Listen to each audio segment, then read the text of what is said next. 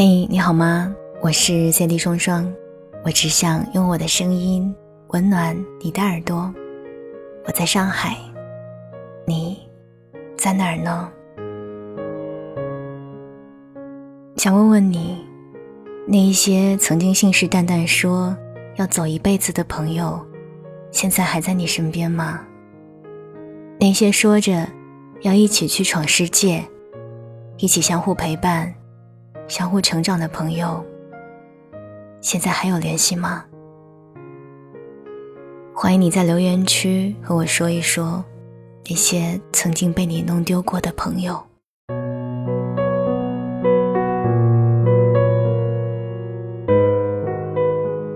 五一那几天，我窝在家里看书、玩手机，哪儿都不去。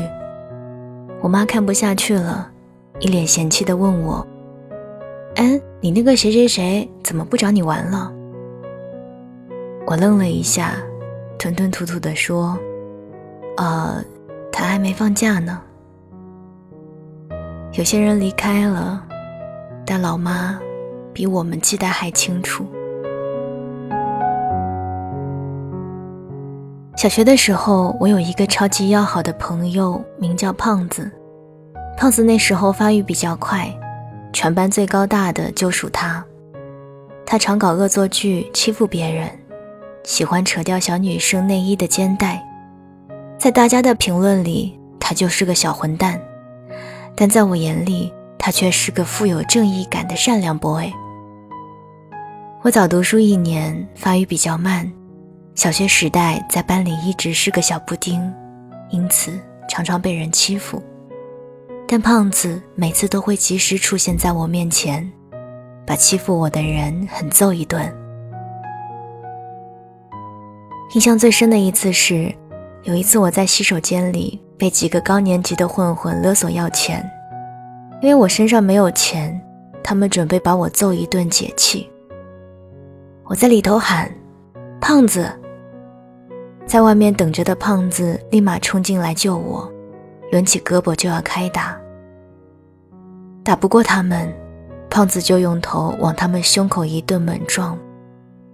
其中有个混混躲开了，胖子一头撞在了墙上，轰的一声，一股鲜血从天灵盖上流了下来。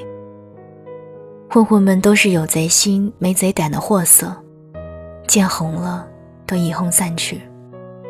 我陪着胖子到校医室。路上，我红着眼跟他说：“这辈子，我们就是俩兄弟了。”后来小学毕业了，我去了市里最好的中学，他则去了校风最坏的学校。听说那里的人天天打架。在那个年代，我还不懂得玩 QQ，也很少打电话。后来搬家，我把他的电话号码弄丢了，从此再也没有见过他。这是我这辈子最遗憾的事情之一。有时候因为年少不懂得如何去维护感情，在路上就丢失了挚友。在高中的时候，Sophie 跟最要好的闺蜜同时喜欢上了一个男生。一开始只是觉得尴尬，但两人都说好了。不要因为这个男生而影响这么多年的感情，但是发展到后来，两个人都不理智了。他们为了那个男生斗得死去活来，明争暗斗，撕破脸皮。多年的闺蜜情在这场战争中荡然无存。更可悲的是，男生最后没有选择跟他们其中任何一个在一起，而是选择了隔壁班的女生。幻想破灭，两个花季少女才缓过神来。这男生算什么东西？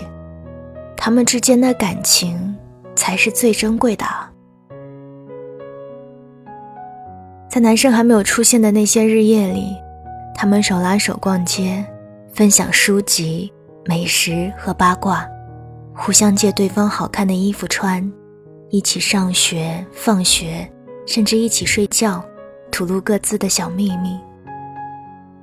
然而到了后来，他们的心早已疲惫不堪，相视一笑，却再也回不去了。有时候，因为狠狠抓住一些矛盾和误会，谁也不肯让步，到失去了挚友时，才万分后悔。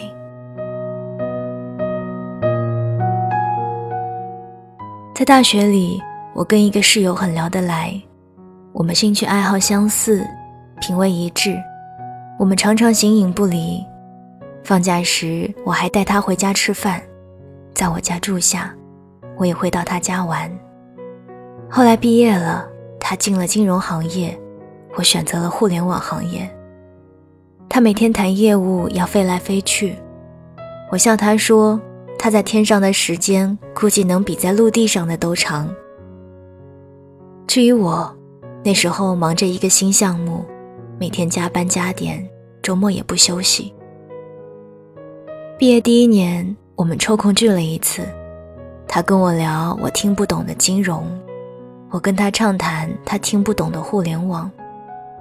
那晚我还想跟他再喝一场，他却看了看表说：“很晚了，我明天还要飞呢。”他以前从来不会拒绝我的，我隐约觉得我们之间的距离正变得越来越大。毕业第二年。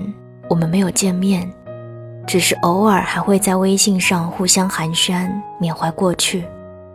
毕业第三年，我们只会在对方的朋友圈里点个赞，连留个言都要小心翼翼想半天。我想起毕业典礼那天，院长在礼堂上语重心长地跟我们说：“好好珍惜这一刻，毕业后，很多人这辈子都不会再见了。”更多时候，两个人因为道路不同，失去交集，渐行渐远。以前我们学过鲁迅的《故乡》，里面有一段话。我这时很兴奋，但不知道怎么说才好，只说：“啊，闰土哥，你来了。”我接着便有许多话想要连珠一般涌出，脚鸡。跳鱼儿、贝壳、茶，但又总觉得被什么挡着似的，但在脑里面回旋，吐不出口外去。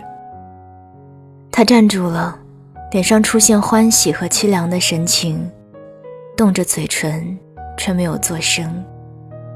他的态度终于恭敬起来了，分明的叫道：“老爷。”我似乎打了一个寒颤，我就知道，我们之间已经隔了一层可悲的厚障壁了。那时候我不懂，为什么两个好友难得见面，却搞得这么伤感。后来我明白了，我们以为他们会是我们一生的挚友，生死与共，永不分离，但长大后才发现。其实他们也就只能陪我们走一段，到了路口，终究还是要分道扬镳的。当被爸妈问起你那个好朋友怎么不找你玩了的时候，这就意味着他曾经真的是你的挚友，而他也真的离开了。但无论如何，都要感谢曾经的陪伴。因为他们，这一路上才有了欢声笑语，我们才不会感到孤单。归来，听蝉在忧郁，北方之寒。我是三 D 双双，我和你之间的距离很远，远到几百。甚至几千公里，可是我们之间其实也很近，隔着一个屏幕，或者只是隔着一个耳机。此生我能陪伴你的不多，我有一份声音，愿你可以不再孤独。晚安，亲爱的你。秋月温柔撕破了花瓣，却只为迎着暮冬大雪纷飞时贪玩。说要忘却所有